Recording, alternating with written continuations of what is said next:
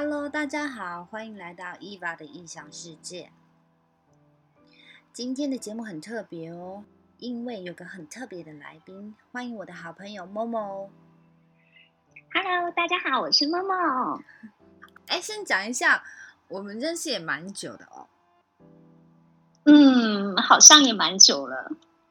明明就很久，我觉得 应该其实我一直在回想，到底有多久？你你忘记了是不是？应该有真的耶。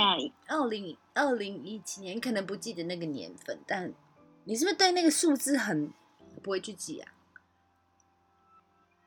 不知道哎，因为可能我们是就是透过中间的朋友认识，对，然后一对开始的时候就是。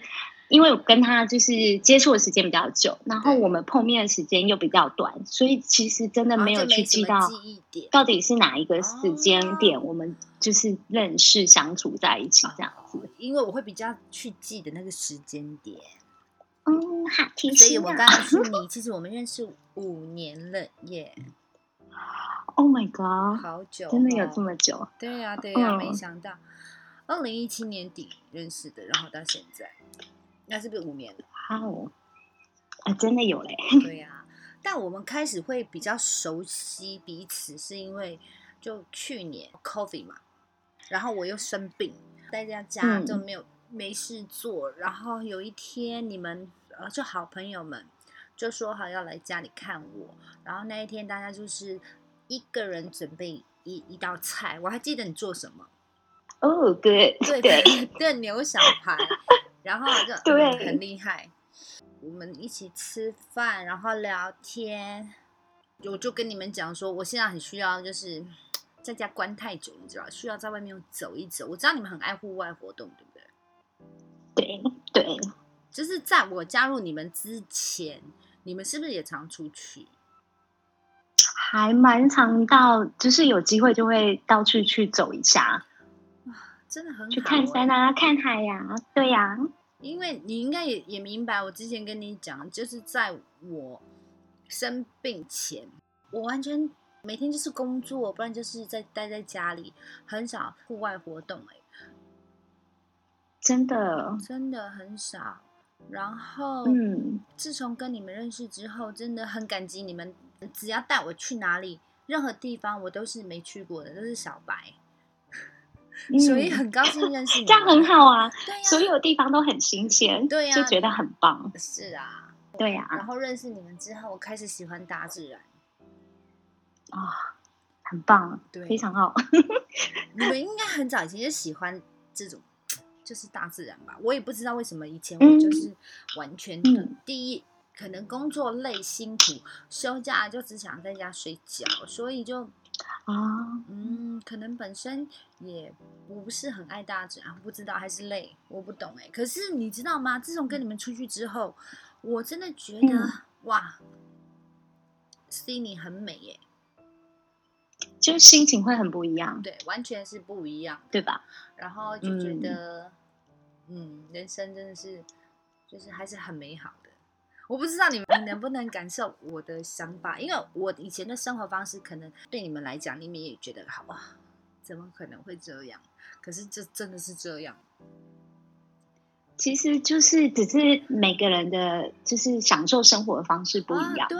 然后可能就是因为在工作的时候，你可能觉得哦天哪，我好长时间都在工作，我休息了，我只是想要在家好好静一静，然后沉淀你的心灵。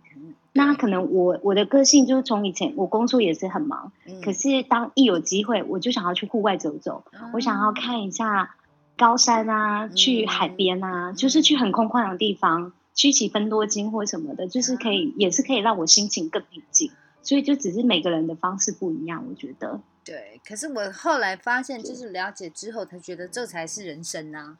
不然以前我，你看，真的、啊，以前我每天每周工作五到六天，然后休息的那两天可能就累，光想到要出门，我就会觉得哦，好累哦，还是就在家睡觉吧。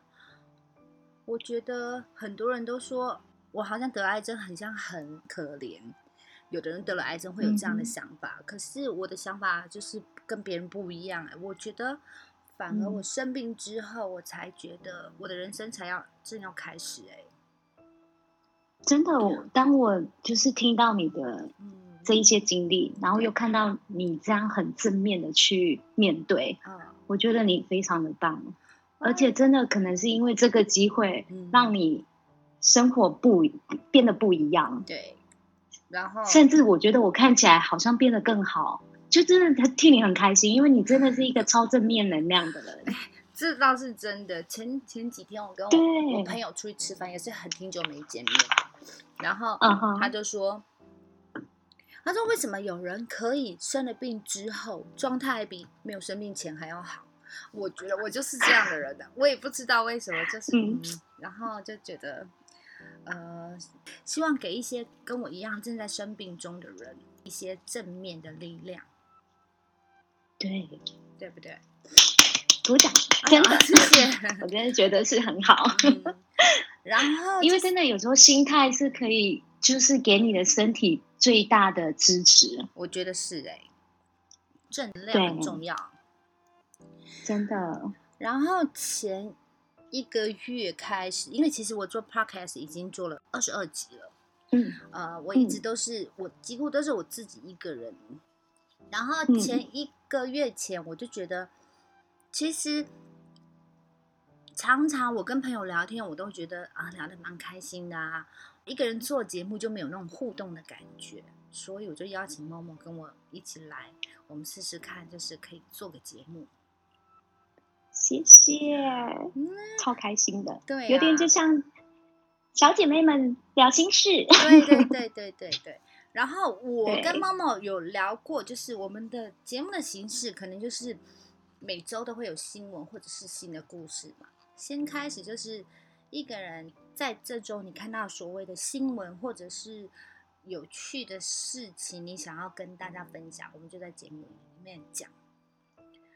好，那这周你先，没你我讲完我再写，不是？对啊，我说 你你先开始好了，讲你就是想要跟大家分享的事情。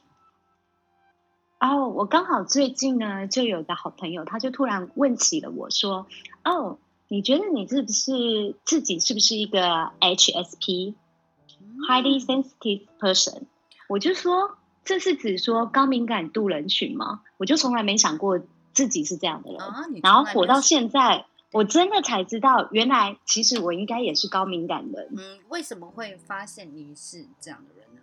是因为呢，我就呃去找了一些文章，然后就开始去了解，然后就慢慢的也明白说自己原来在很多行动的背后都是有逻辑的，因为其实高敏感它只是嗯怎么说，它本身是遗传基因带来的，嗯，所以就是不是对后天造成的咯，就是你可能。嗯嗯，那所谓遗传，就是你生下天生生下来就是这样。对，因为他是是有一个美国心理学家艾隆博士，他就是从以前开始就一直在研究这所谓的高敏感人士。哦，了解。然后他说，其实就是这个 HSP，在听到他的声音跟人的互动，还有情绪波动上，都会比一般人强烈。所以我觉得还蛮有趣的，这个就是想要跟你们大家就是来聊聊喽。好啊，因为他说主要呢嗯，高敏感是天生，所以他主要发现归纳有八个特征。有第一个，比方说，嗯，好，对，第一个比方说，当遇上事情很多很多事情要同时处理，对，他们就会往往变得不知所措。你会吗？哦我在想，我嗯，我好像没有这个问题耶。哎、很好哎、我我觉得我也是还好。对啊，还好啊，因为就是嗯嗯没有没有没有这个没有没有不知所措的问题耶，只是会我哦会有拖延症是啦。就是譬如说事情明明要处理，我就会觉得啊，等一下，等一下。例如说，今天嗯，你不是问我说什么时候要录 podcast 吗？然后我不是十点钟回你嗯说、啊，我现在才起床，然后我就跟你讲说，那我们对约下午三点好吧？其实一直到那个时候，我都还没有找到我要跟你录什么主题耶。然后我跟你后来跟你讯息完之后，我就继续睡。继续睡。我睡到一点五你这样心态多好。我睡到一点五十才起床，所以我那时候还才跟你、对啊，一点五十起床，然后才起床吃东西，然后可是重点是。嗯，我找到我要跟你聊什么时候，已经两点半了。可是我必须要把那个文章读完呐，我要了解我要跟你讲什么。然后这还没读完，已经两点五十了，所以我才去说我们改三点半好不好？我觉得我有拖延症，很严重。OK，好，跟你 好，那我们再聊他。它的第二个特征，嗯，就是 HSP，他们常常会觉得吵闹的环境是一团混乱。就是因为他们的感官很容易就是被声音、气味，还有就是视线什么的去驾临，所以他们的就是这一些感官的影响，他们比较强烈啊。你会吗？我会吗？我在想，我也很讨厌嘈杂的环境啊。可是会影响我吗？还好哎。真的哦，这样很好，因为像我，我个人是会诶，我只要有一点点声音，或者是就是对声音很敏感，我常常就会跟我男朋友说：“哎，你有听到外面有什么什么声音吗？”他就说他没有啊，就是那种很细微，或者是就是敏感度会很比较强烈这样子。我听你这么讲，我真的百分之百确认我没有，因为啊，因 为这样多好啊。对呀，因为像多多轻松啊！我我解释一下，像那天我跟我男朋友要出门要开门，然后我男朋友就要开门的时候，他就突然就停下来，然后在好像在听什么事情一样。然后可是问题是当下我什么都没有听到啊。后来就嗯，他出去了之后，我就问他说 What happened？然后他就跟我讲说，嗯，哦，刚刚他爸爸在骂他什么什么什么什么的。然后我心想说，哦，我完全都没听到。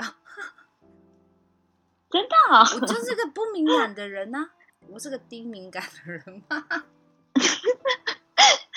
有哦有，这样子很不错，很低敏感。对啊，那照这么讲说，那你是一个浅眠的人吗？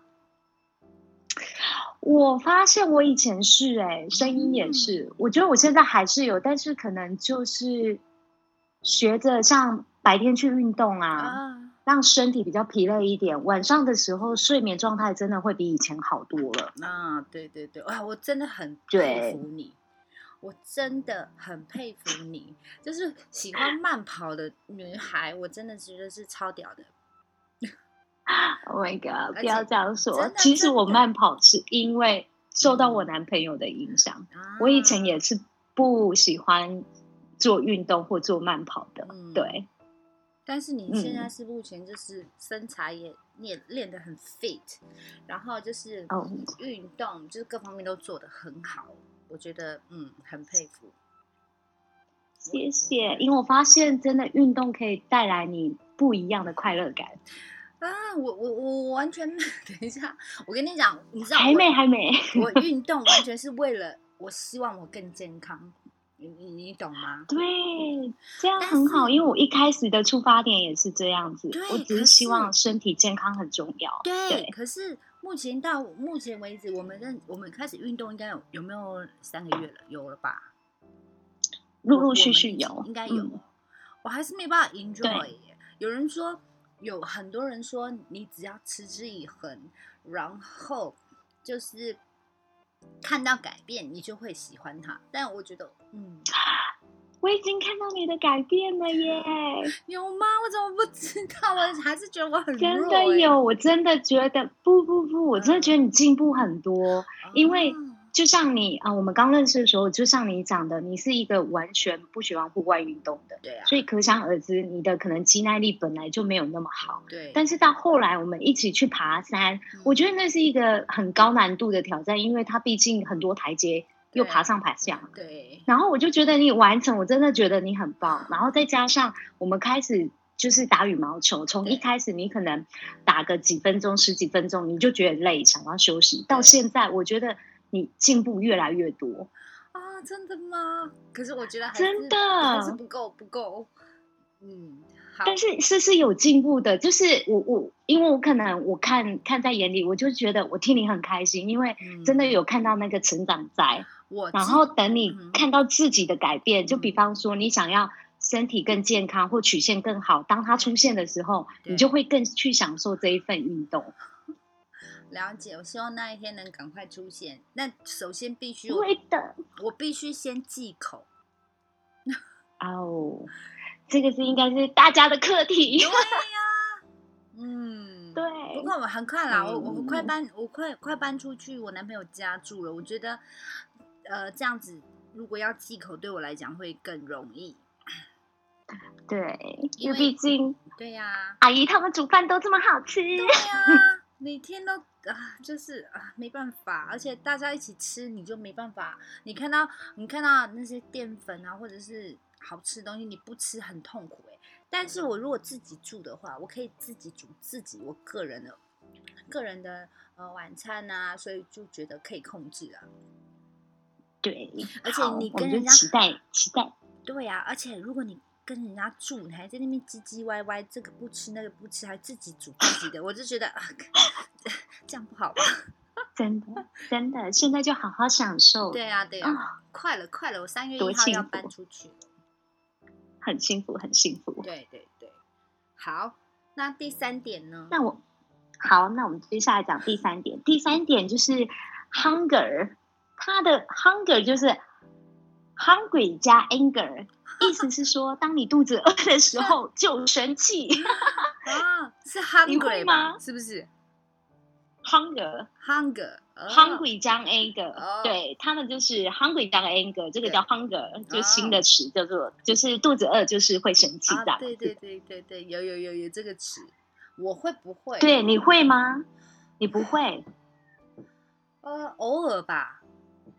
偶尔，但不是每一次，因为因为什么吗？因为我们家随时都有东西吃啊，所以不可能哦，好好嫉妒哦。对啊，我们家就 是哇，跟男朋友住大家庭嘛，冰箱打开，外面零食什么什么，就是我不会有这个，你会吗？啊，如果我觉得我有时候会有波动，但不大会生气，但是就会觉得哦，我情绪有点低落。啊，没有吃到东西会低落。对，就肚子饿的时候，有时候会这样。因为我男朋友也这样说。真的吗？那那你男朋友如果这么说，那肯定就是真的了。因为自己真的，因为他就说：“Oh my god, Oh my god，你要 hunger。” 我就说：“No no no，那也那也顺。”对。哦，对，因为家里没有放东西吃吗？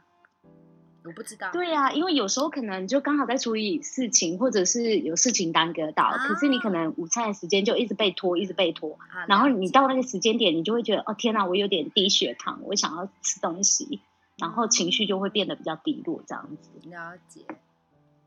对。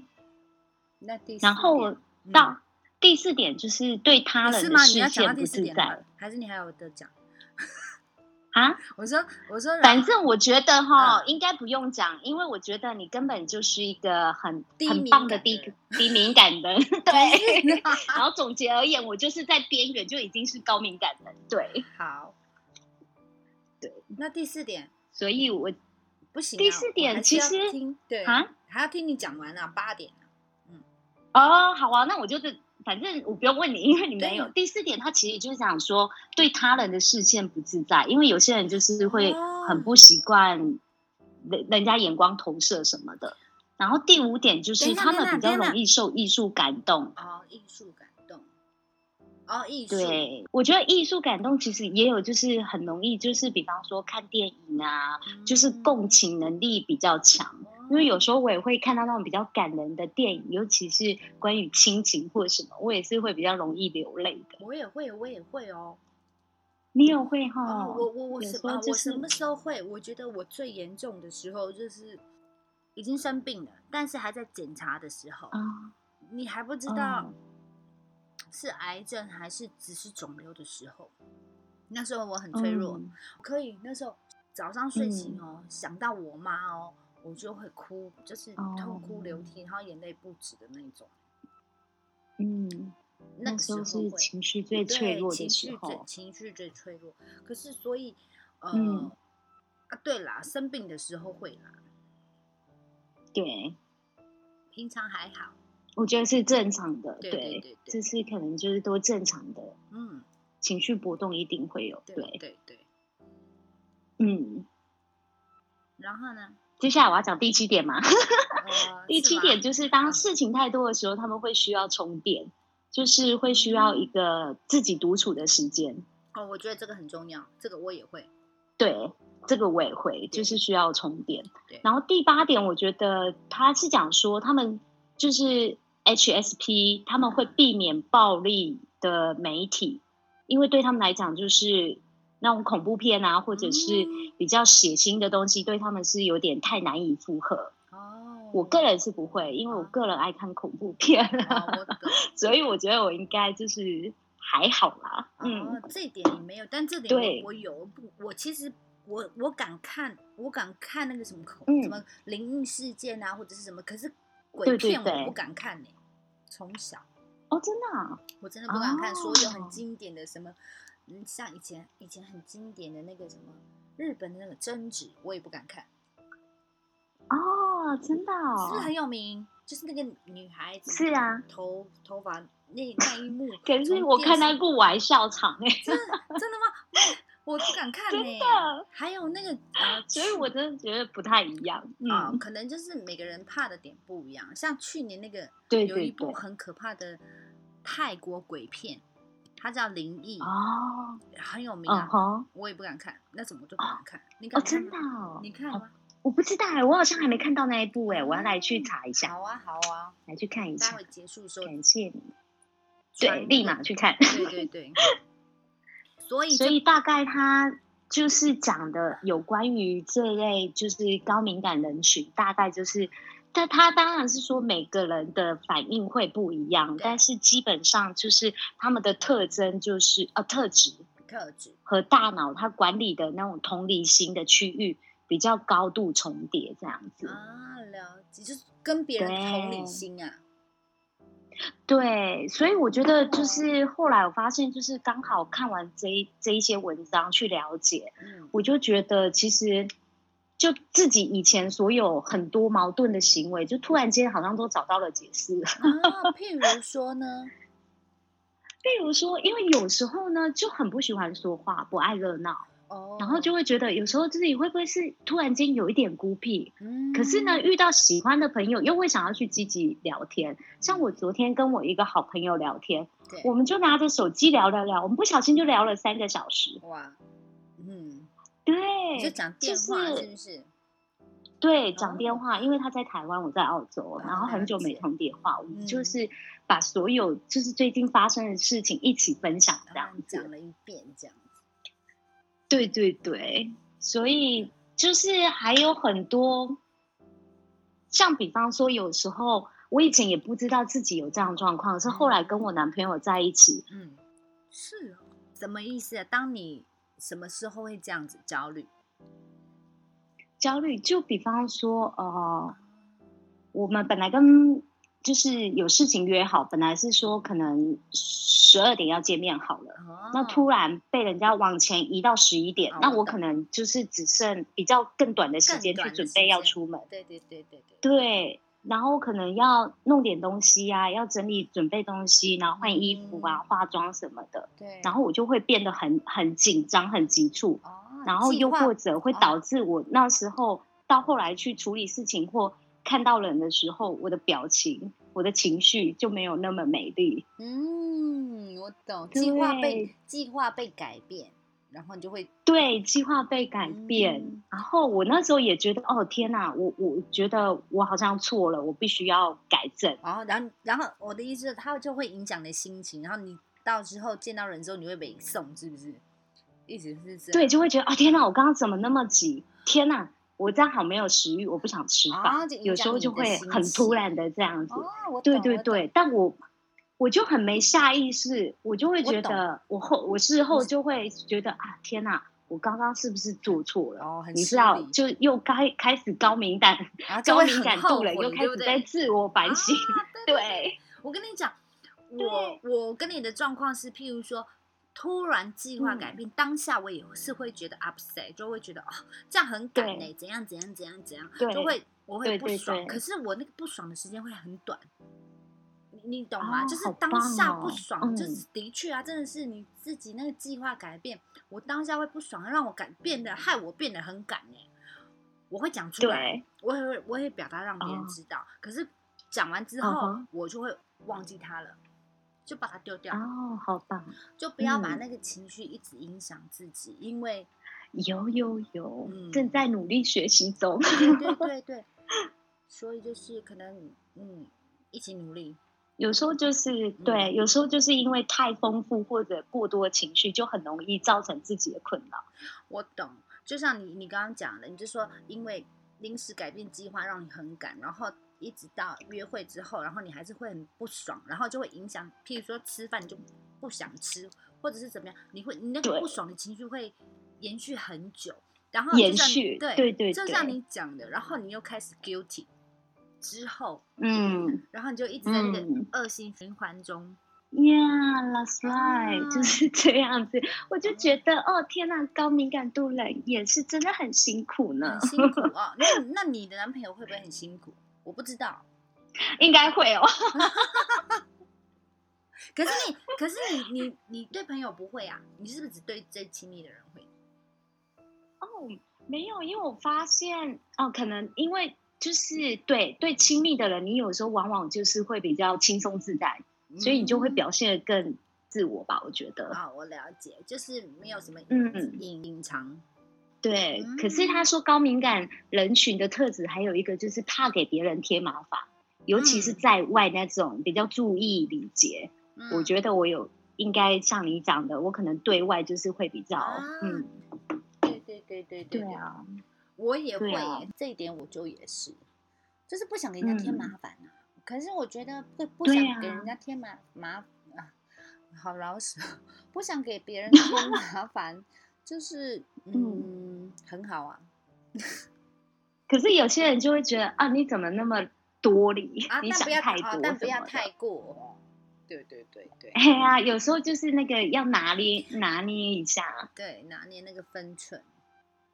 对呀、那所以就是嗯，那请问一下，高敏感度的人，其实嗯，嗯，其实他也不会伤害别人嘛，就是你自己在那边不会啊，对不对？其实应该是自己比较会伤害自己，就是因为就是很容易会去陷入情绪那个 circle 漩涡里面。对对，所以就会变成很内耗比较严重，你就会常常自己在，比方说我们现在的对话，嗯然后可能过一阵子，我就会突然想，天哪，我刚刚在之前跟你的对话，我会不会哪里有讲出比较失礼的，Oh 或者是我应该要怎么讲会比较好？啊，呃，对，呃，自我反省是对的啦，但是如果太过，就觉得你在折磨你自己，而且我觉得我我有那种像你刚刚说的那种状况，就是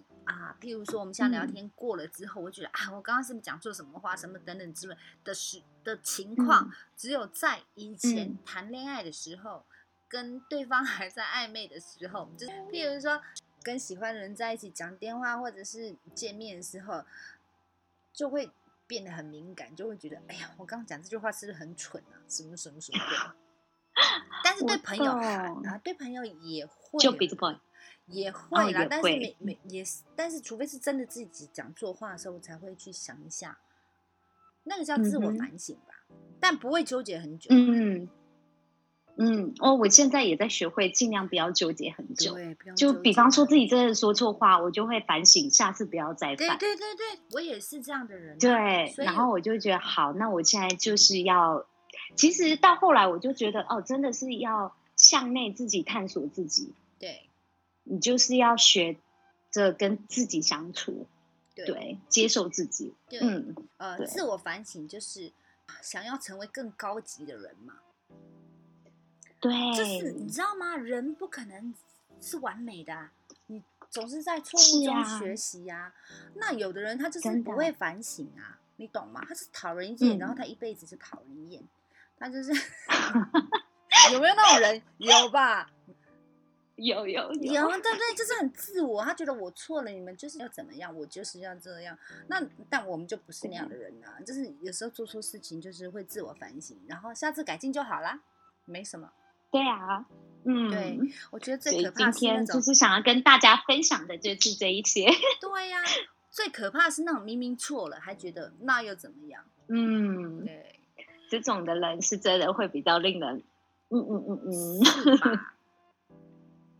那你要如何改进呢？要给自己功课啊，譬如说不要纠结，要给自己对，现在就比方说，如果我事情发生了，啊，我就会给自己一个空间去在那边情绪，嗯然后过一下，我就会告诉自己，好，那我应该差不多要结束啊了，对对对对，就对尽量不要再把自己在那里面。不然你以前你可以纠结多久啊？Oh 我 my 很好奇，god！我很好奇啊，纠结到我也很怕，我会有忧郁症、欸，就是会有一个 moment，嗯，对，真的会有一个 moment 就会想说，天哪，我怎么会这样？我怎么这样子？哦我的世界好灰暗哦，我觉得我一点都不开心。哦，那已经很严重了耶。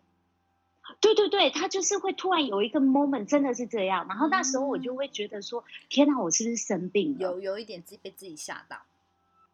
对对，有被自己吓到。然后到后来可能也是很幸运，旁边都有一些好朋友可以去分享。然后也是跟着他们学习，对，然后现在就是会有好一点改善，然后是刚好又有个朋友提起，就是高敏，就是这个 HSP 高敏感度人，嗯后来我才真的，妈，我就是这样的人呢、嗯，了解了解，反正就是遗对呀。就是人人就是很多功课，每个人遇到功课对。不一样，学习对。嗯，学习释放情绪跟沟通，是，这这倒是真的。嗯真的。那然后呢，第二个话题呢？哦，换你的吧，我换刚好讲完了一个话题，讲完了吗？对呀。那好啊，那我来聊聊我今天看到的一个新闻，我觉得蛮嗯。蛮可怕的。我要跟你们聊一个，就是女星嗯。离奇死亡，疑点重重，然后身上还带着伤，涉案富翁曝光。这件事发生在上周四，泰国发生了一起失踪案，引起了整个泰国社会的关注。近年来知名度飙升的泰国女星 Tamo，嗯在二十四日晚上和友人一同搭乘游艇在湄南河出游，但途中她却突然跌入河里，消失不见了。哎，你知道吗？刚刚这个，我刚刚看到这个嗯新闻的时候，我真的觉得很神奇。你知道为什么吗？怎么说？这女的叫 Tan Mo，T A N G 是我的姓，然后某是你的名字。哦，Timo，Tan 哦 Mo，我都起鸡皮疙瘩了。就觉得，嗯，你懂吗？我的姓跟你的名，哎，我懂。Oh my god！好有哎、对不？对？嗯，好，那我开始讲了。二零一九年，Tamo 因为出演了泰国大热电视剧《吹落的树叶》而人气极升。在戏中，她饰演女二号，就是女主的姑姑。因为在戏中的精彩演技，很多粉丝都在期待她的下一部作品。事件发生后，她的友人报了警，然后搜救队马上就展开了救援。然后由于事故发生在夜晚，地点又是在水深的河域，Tamo 失踪的时间越长，他的生还的希望也越来越渺茫。因此，消息一出就引发了各界的震惊。泰国演艺圈的朋友、同事以及网友们都在为他默默祈祷，希望很快能够有好消息。然而，时间一点点的过去，搜救队还是没有找到 Temo 的身影。终于在昨天，呃下午一点时，搜救队找到了 Tamo，可惜他已经不幸身亡，年仅三十七岁。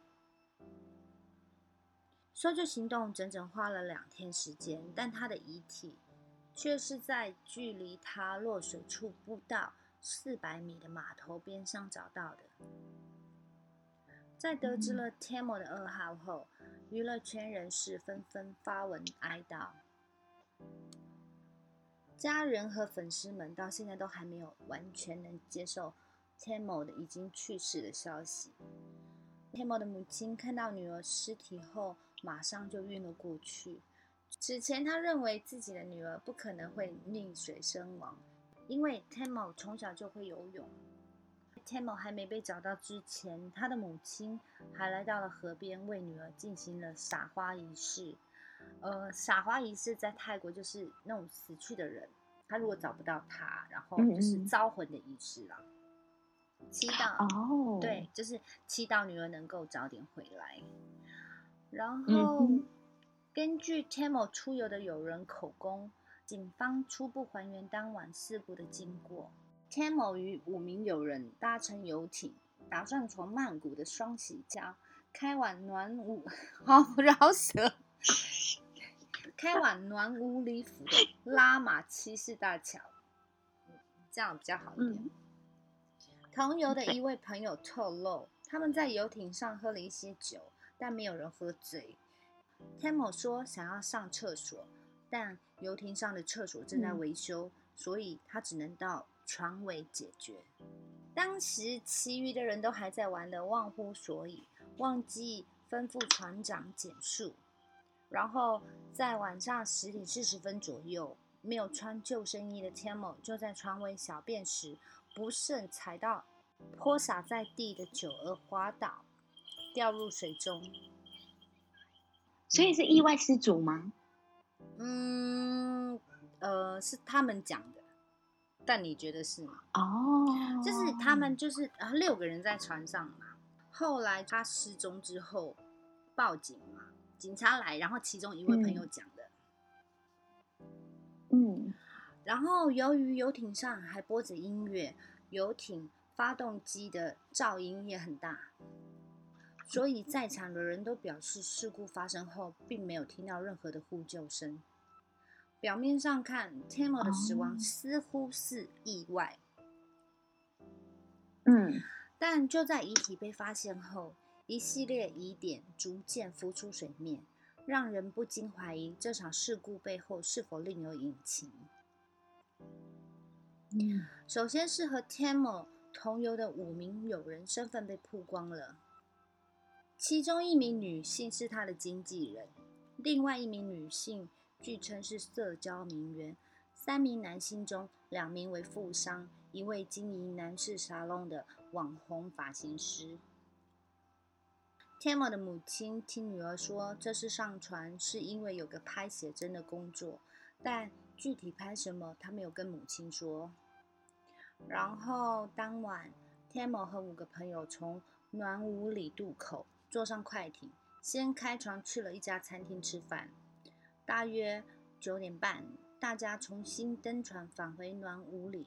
可是就在行船的过程中，Tamo 却失足从船尾跌入水中，随后失去踪影。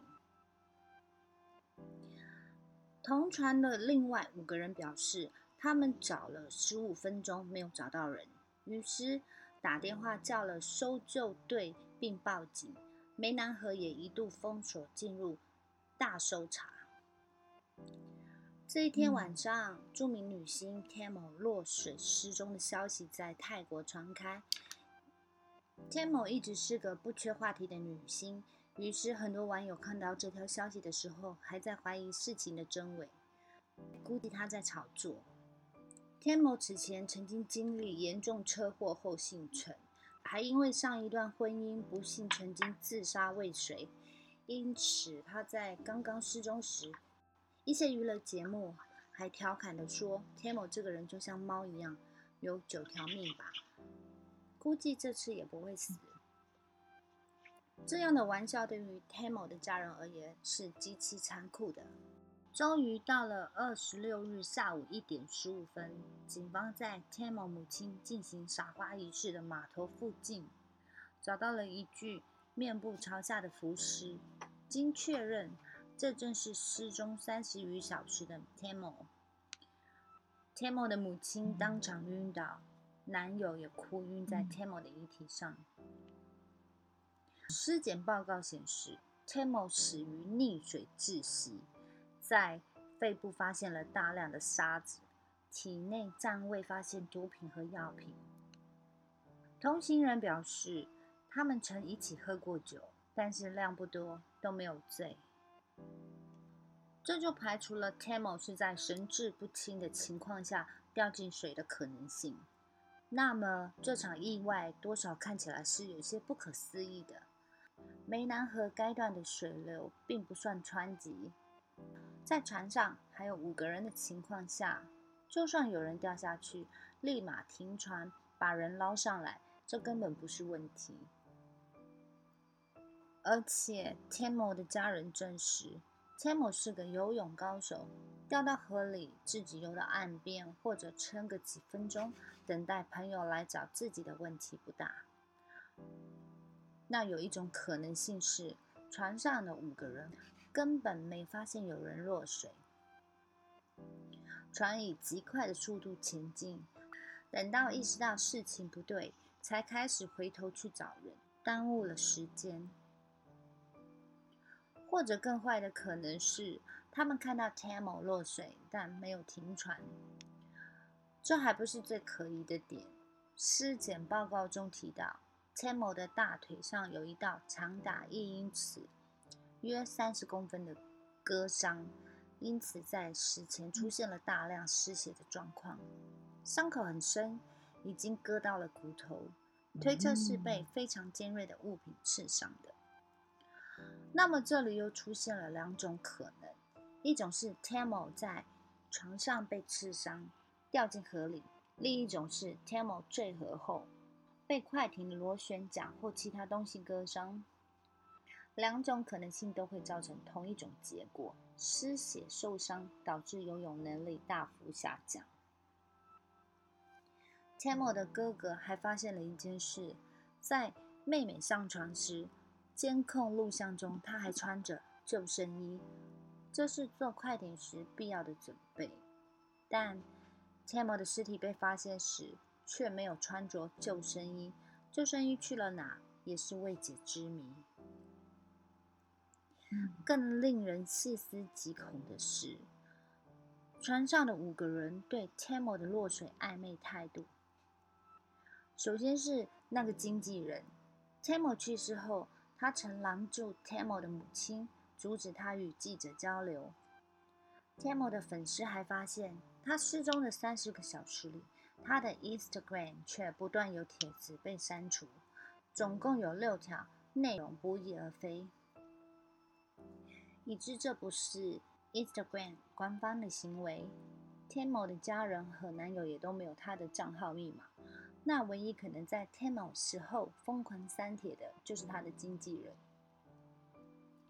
事实上，Tamo 唯一的手机也的确在经纪人的手里，但他在 Tamo 失踪一天后，才把手机还给 Tamo 的家人。至于他为什么要拿走 Tamo 的手机，为什么要在如此奇怪的时间删掉那些帖子，是想要掩盖什么，还是有其他用意？现在还不知道。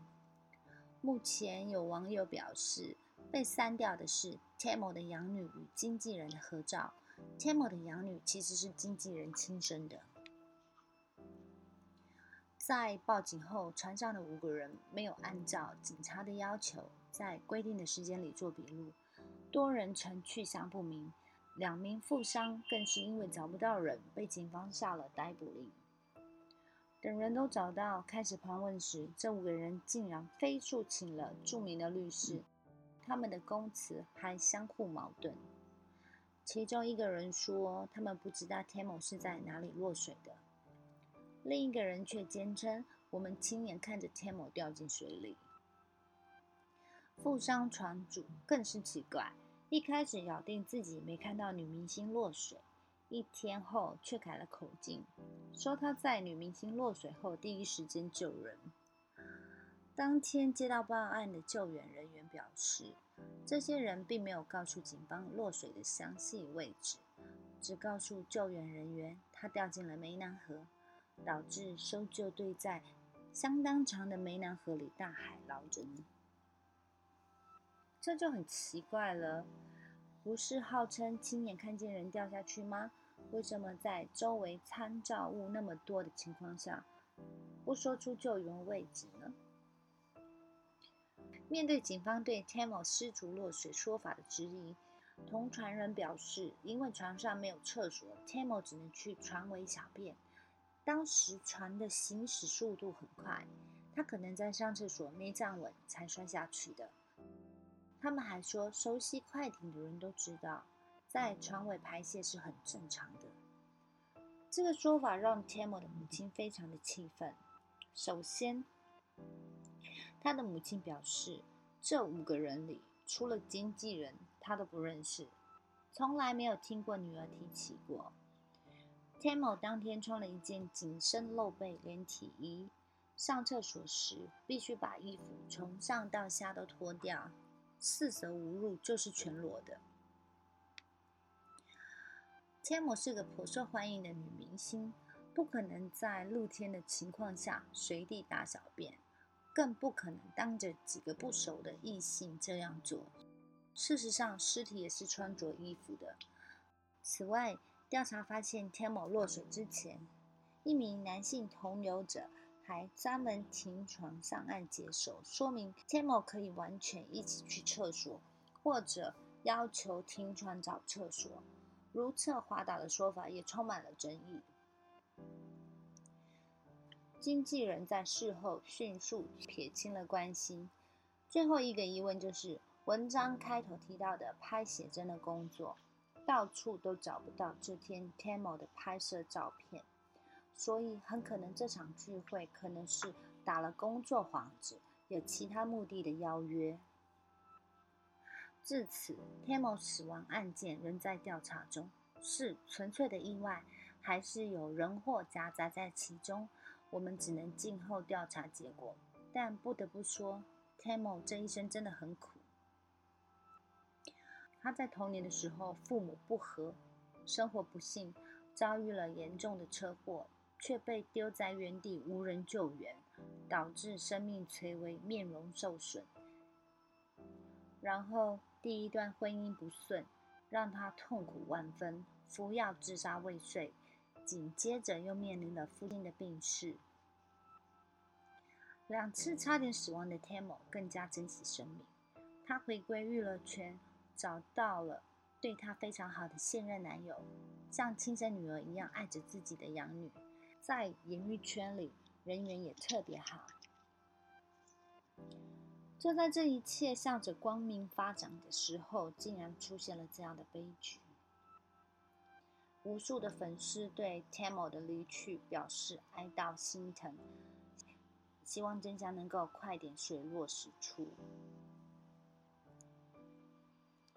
讲完了，嗯嗯，好，你是不是快所以 没有我在想，所以她的她后来找到她的男朋友，然后的养女。对。不是不是，那那个养女又说号称是经纪人的亲生女儿，对，不是，所以意思是说啊，哦，对啊，你讲。是我理解错误嘛？所以是经纪人跟她的男朋友哦，不是在一起过喽？没有没有没有没有，哦，她所谓她的男，她所谓后面找到那个男朋友，意思说她男朋友跟她经纪人没关系。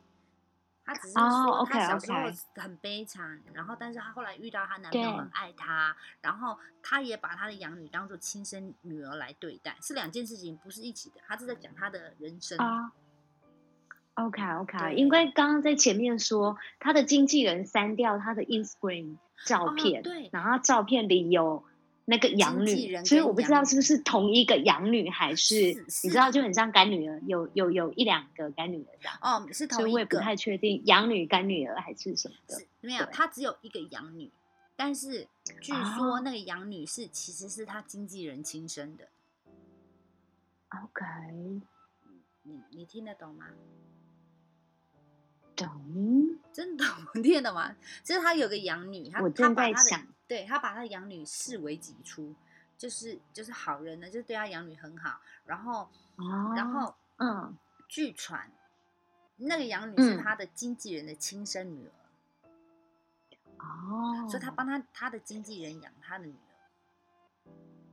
天哪！对呀，那发生这种事，是啊，经纪人应该要很照顾他，就是你知道，随时 follow 说，对呀、因为毕竟是打着要工作的名义，那照理说你应该是会顾前顾后吧？居然没有、欸，是而且对呀。事发后经纪人还失踪一天多哎、而且这么奇怪，为什么要要要急着删除照片嘞？对啊，就是不懂啊，所以我觉得可能经纪人是知情的因为他所有的行为都很奇怪啊，他居然在对啊，事发后消失一天多，然后，然后他妈妈要跟经纪人联络也联络不上哦，然后他的 Instagram 的相片也被删除哦，但是他家人都没有他的 IG 的那个什么账号账密，所以基本上你不是本人，你是不可能删除的。然后在那是消失的一天多，这个嗯死掉的这个这个这个女孩，她的手机都在她经纪人手上哎，所以所以会做把那个 IG 相片删除的事情，只有她经纪人可以做啊。真的所以我也不知道，就觉得，嗯，我觉得应该不是意外失足跌入水里，您觉得呢？除非还还有牵扯到其他的，因为就是像报道上讲的，其实很多地方就是疑点开始冒出来了。对呀、第一个一开始是说工作名义去，可是却没有看到任何的拍摄。对啊然后第二个，他穿着连体就是连身衣，要怎么自己去后面上洗手间，也是一个很难的问题。对呀、那对啊，然后然后其他就是证人，就是现场的人讲的说辞都不一样。一，那肯肯定有猫腻。而且证明是他尸体被找到的时候，他的衣服是穿嗯在身上的，代表他不是在上厕所啊。对，对，种种迹象都显示不单纯。嗯，但是希望赶快找到，他们说谎了，对还是啊怎么样？嗯，希望赶快找到凶手吧。不过我还是觉得很神奇的这一件事情，就是我看到这个报道的时候，他的名字姓是嗯我的耶，然后后面是魔，就是啊，真的，是不是？怎么会觉得有这么巧合的事？对呀、然后那我们今天的节目也差不多喽，对的，我们应该也录了差不多一个小时吧。真的。